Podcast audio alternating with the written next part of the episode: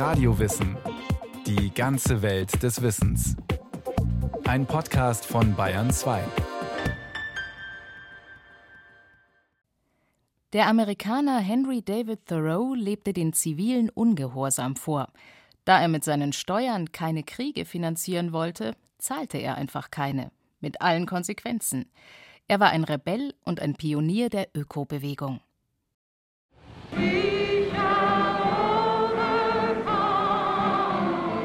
Washington, D.C. am 23. April 1971.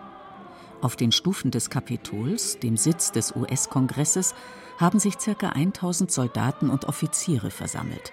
Sie demonstrieren für das Ende des Krieges in Vietnam, ein Krieg, an dem sie selbst teilgenommen haben. Höhepunkt des Protests ist eine Aktion, die wohl einmalig ist in der Geschichte. The third highest medal in the country. It doesn't mean anything. Bob Sneal died for these medals. Menschen mussten sterben, damit ich diesen Orden bekommen konnte, ruft ein junger Mann ins Mikrofon. Daraufhin reißt er sich die Rang- und Divisionsabzeichen von der Uniform und wirft sie zusammen mit seiner Tapferkeitsmedaille in einen Müllcontainer. Hunderte seiner Kameraden tun es ebenfalls. Es ist ein Akt des zivilen Ungehorsams, ein Begriff, der auf den Philosophen, Pionier der ökologischen Bewegung und Schriftsteller Henry David Thoreau zurückgeht. In seiner Schrift über die Pflicht zum Ungehorsam gegen den Staat schrieb er im Jahr 1849 Wenn tausend Menschen dieses Jahr ihre Steuern nicht bezahlten, so wäre das keine gewaltsame und blutige Maßnahme. Was aber wäre, wenn sie bezahlten? Und damit den Staat in die Lage versetzten, Gewalt anzuwenden und unschuldiges Blut zu vergießen.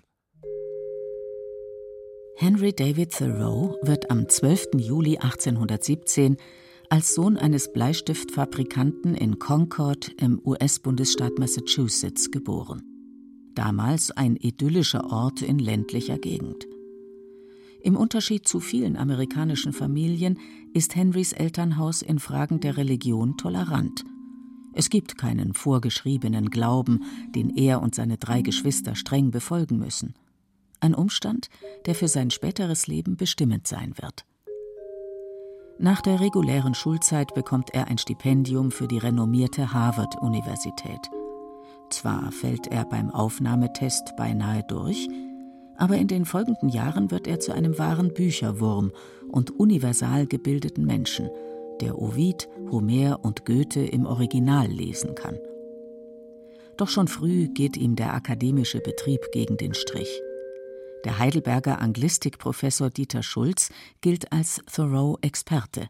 Er beschreibt dessen Einstellung so: Bücher bieten keine Rezepte, etwa für die Lebensführung oder irgendwelche Wahrheiten, irgendwelche Weisheiten, die unerschütterlich nur weil sie gedruckt sind, dann zu akzeptieren wären. Von daher also würde ich eher sagen, es ist ein zwiespältiges Verhältnis zu Büchern.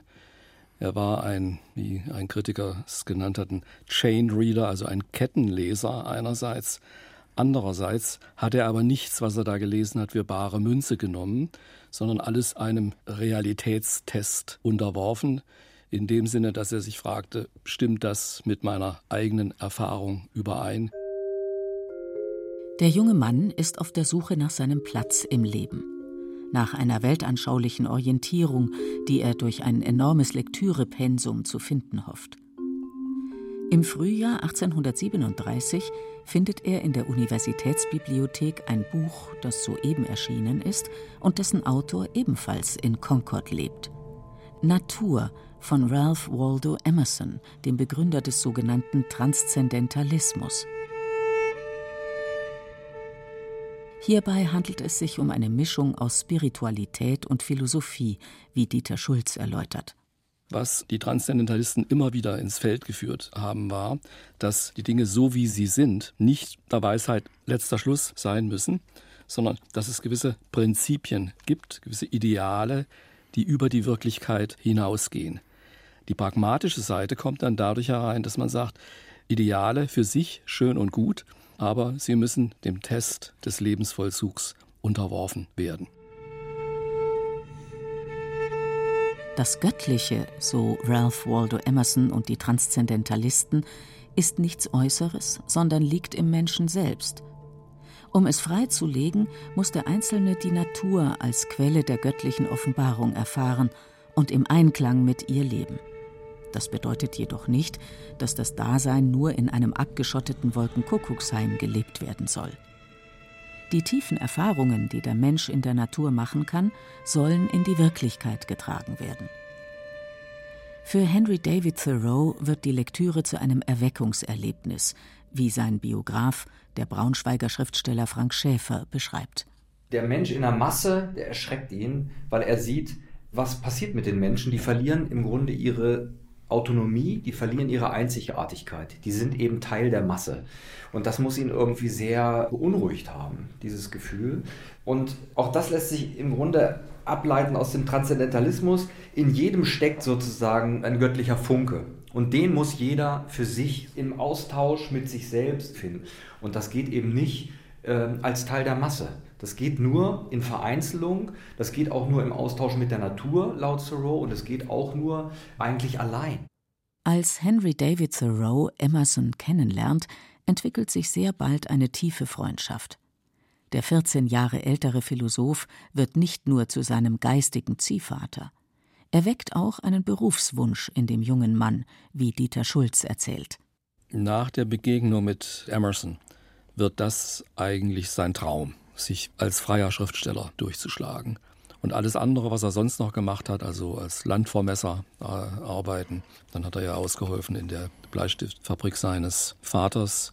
Er hat den Leuten Bäume gepflanzt, er hat mitgeholfen, Sümpfe trocken zu legen und alles Mögliche. Das waren wirklich mehr Gelegenheitsarbeiten. Das sieht man dann auch später an seinem Tagesablauf. Ein paar Stunden draußen rumlaufen, Notizen machen, dann schreiben, zwischendurch natürlich auch lesen. Doch zunächst muss Henry David Thoreau nach dem Universitätsabschluss seinen Lebensunterhalt verdienen. Er wird Lehrer an einer allgemeinen Schule. Dabei verfolgt er Erziehungsideale, die auf die Transzendentalisten zurückgehen und die nicht unbedingt im Einklang mit dem Lehrplan stehen. Als er sich weigert, die Prügelstrafe anzuwenden, fliegt er von der Schule. Daraufhin gründet er mit seinem Bruder eine eigene private Lehranstalt. Was dort im Mittelpunkt steht, erläutert Frank Schäfer. Nicht nur theoretische Kenntnisse vermitteln, alte Sprachen pauken und sowas, sondern tatsächlich auch praktische Fähigkeiten vermitteln. Das Ganze anschaulich machen und so. Das sind alles Sachen, die da das erste Mal eigentlich auftauchen und die im Grunde sich aber tatsächlich herleiten aus diesem Glauben, man geht in die Natur und kann da eben sehen, was Gott im Innern zusammenhält. Als sein Bruder an Wundstarrkrampf stirbt, schließt Henry die Schule. Er wohnt nach wie vor in seinem Elternhaus, hilft dem Vater in seiner kleinen Fabrik und eignet sich Kenntnisse in der Landvermessung an. Er ist ein praktischer Mensch, ein Intellektueller, der mit Hammer, Spaten und Säge umgehen kann. Dabei ist er kein einfacher Zeitgenosse.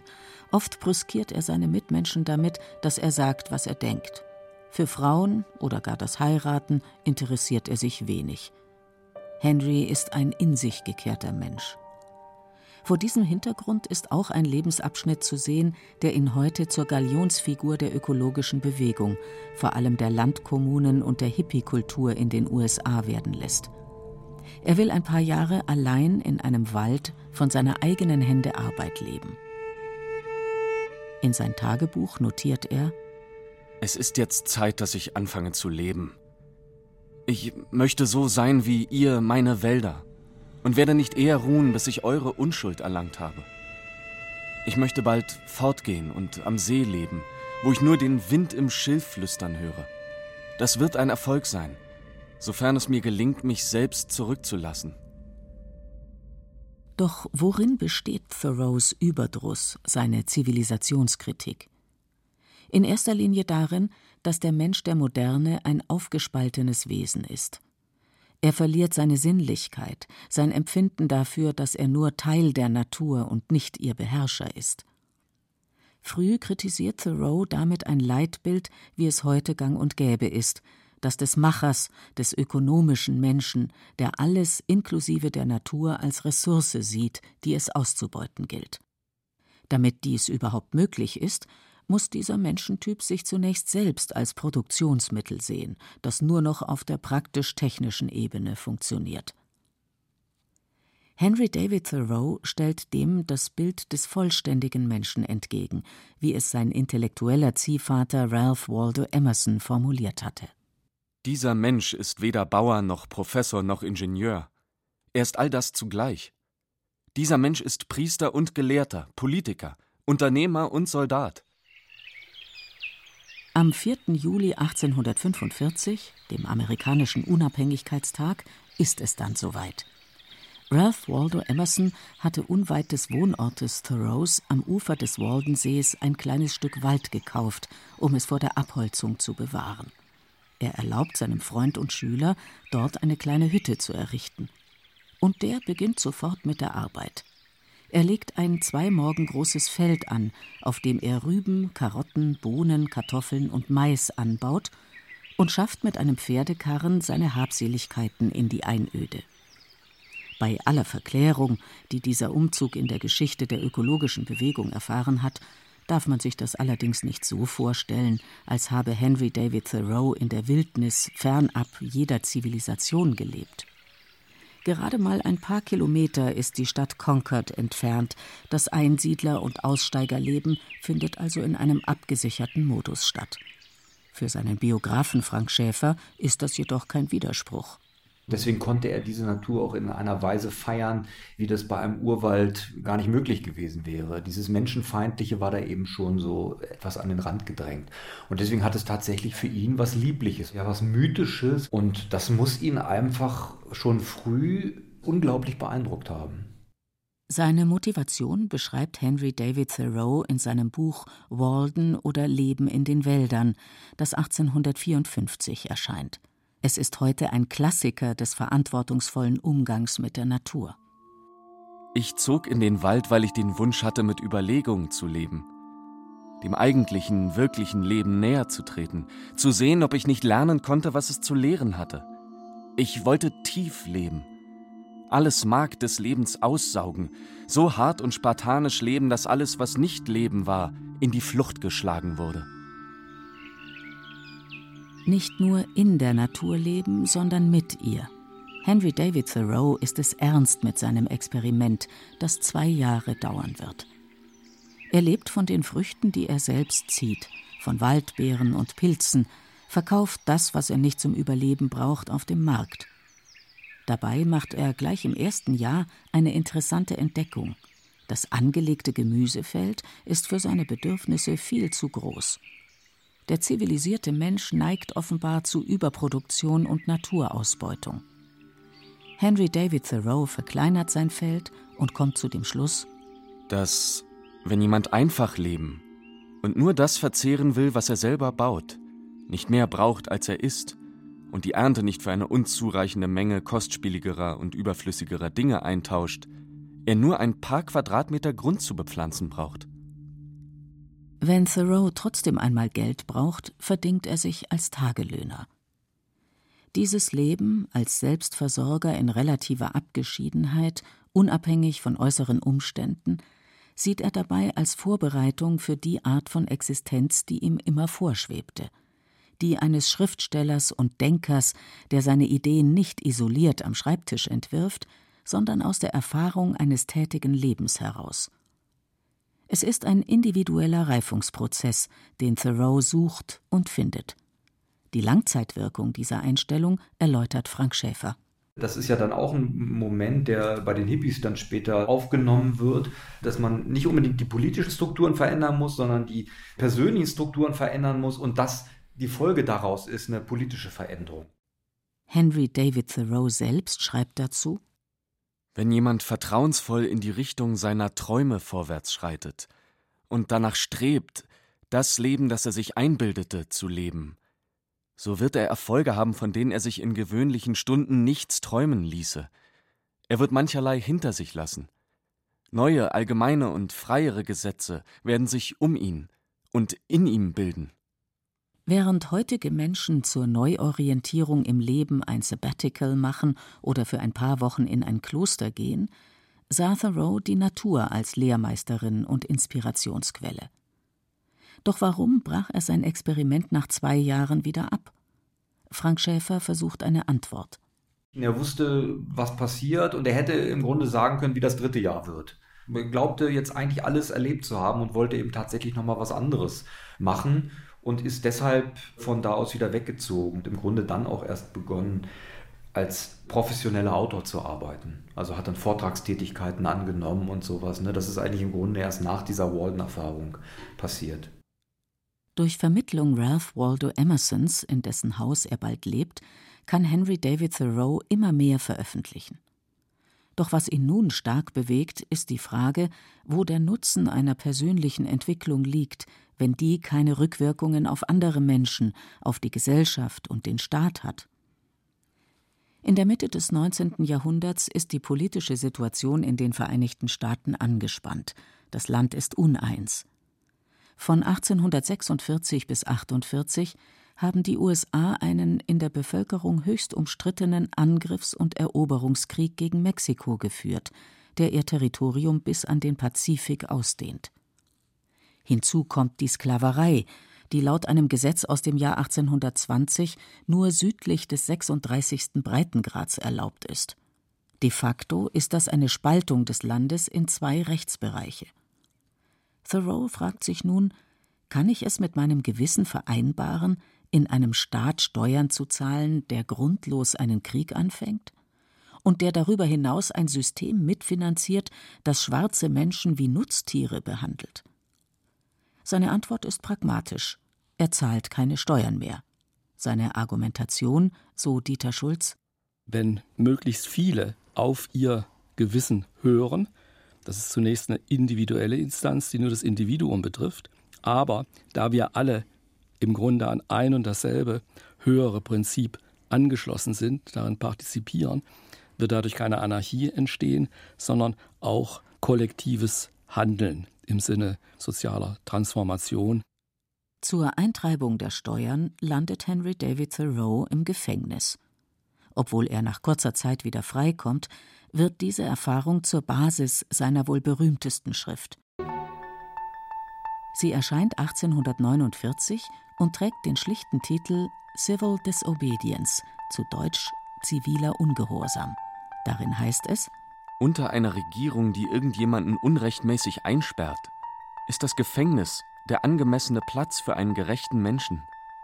Der entflohene Sklave und der Indianer mit seinen Anklagen gegen das Unrecht, das man seiner Rasse zufügt. Nur hier sollen sie ihn finden, im Gefängnis. Es ist das einzige Haus in einem Sklavenstaat, das ein freier Mann in Ehren bewohnen kann. Civil Disobedience ist eine Kampfschrift, die im 20. Jahrhundert von Bürgerrechtlern wie Martin Luther King oder Nelson Mandela ihren Anhängern zur Lektüre empfohlen wird. Mahatma Gandhi verteilt sie während des indischen Unabhängigkeitskampfes an seine Mitstreiter. Ihre Kernaussage der Einzelne hat nicht nur das Recht, sondern auch die Pflicht, gegen einen Unrechtsstaat Widerstand zu leisten. Tausende, die im Prinzip gegen Krieg und Sklaverei sind und die doch praktisch nichts unternehmen, um sie zu beseitigen. Die ruhig sitzen bleiben, die Hände in den Taschen, Sie zögern, sie bedauern. Und manchmal unterschreiben sie auch Bittschriften, aber sie tun nichts ernsthaft und wirkungsvoll. Das ist ja wohl ein Kerngedanke seines einflussreichsten Essays, Civil Disobedience, der Gedanke, dass die entscheidende Instanz für individuelles und davon abgeleitet dann auch kollektives Handeln das äh, Gewissen des Einzelnen ist. Und was er dann selber vorexerziert, indem er sich weigert, Steuern zu entrichten an einen Staat, der das Sklavereisystem stützt, ist eben diese Instanz des Gewissens, die sagt, es ist unmoralisch, was da passiert, da mache ich nicht mit. Und daraus speist sich ja dann auch der Gestus des Protests. Aber es bleibt nicht bei der Geste. Um flüchtende Sklaven zu unterstützen, entwickeln Bürger der Nordstaaten, unter ihnen ist auch Thoreau, die Underground Railroad, das sind geheime und sichere Fluchtwege aus dem Süden nach Neuengland oder Kanada.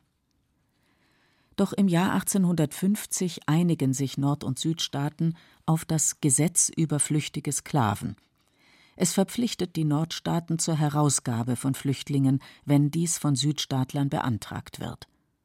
Daraufhin kommt es in Massachusetts und anderen nördlichen Regionen zu regelrechten Aufständen. Gefängnisse, in denen schwarze Sklaven interniert sind, um in den Süden abgeschoben zu werden, gehen mehr als einmal in Flammen auf. Als bei einer dieser Aktionen ein Marshal der Nordstaaten stirbt, rechtfertigt Henry David Thoreau dies als eine bedauerliche, aber meist unumgängliche Begleiterscheinung eines Kampfes gegen das Unrecht. Damit hat er eine Frage aufgeworfen, die bis heute immer wieder neu beantwortet werden muss. Ab wann sind Widerstand und Gewalt gegen die Obrigkeit erlaubt? Frank Schäfer erläutert Thoreaus Position.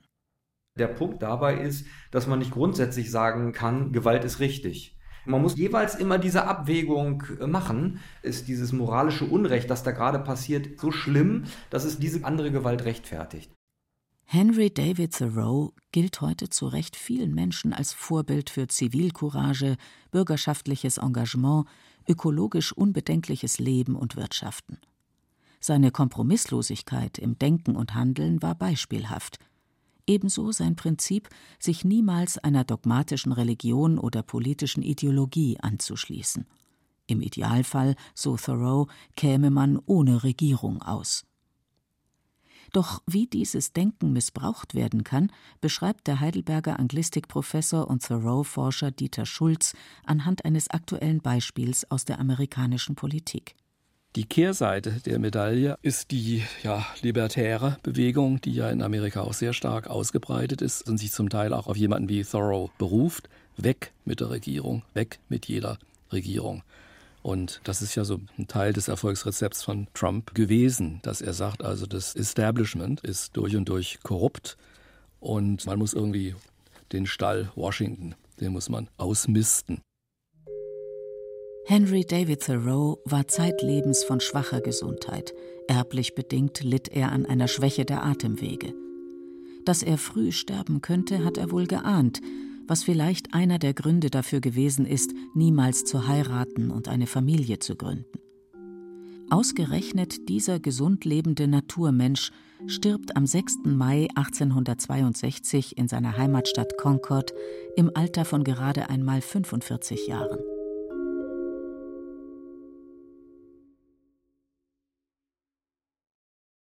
Michael Reitz über den Rebellen und Ökopionier Henry David Thoreau, das war ein Radio Wissen Podcast über eine bedeutende Persönlichkeit aus der Philosophiegeschichte. Zahlreiche weitere Porträts wichtiger Denker aller Epochen finden Sie in unserem Podcast Center. Es sprachen Beate Himmelstoß und Thomas Letto, Technik Monika Xenger, Regie Irene Schuck, Produktion Bayerischer Rundfunk 2018.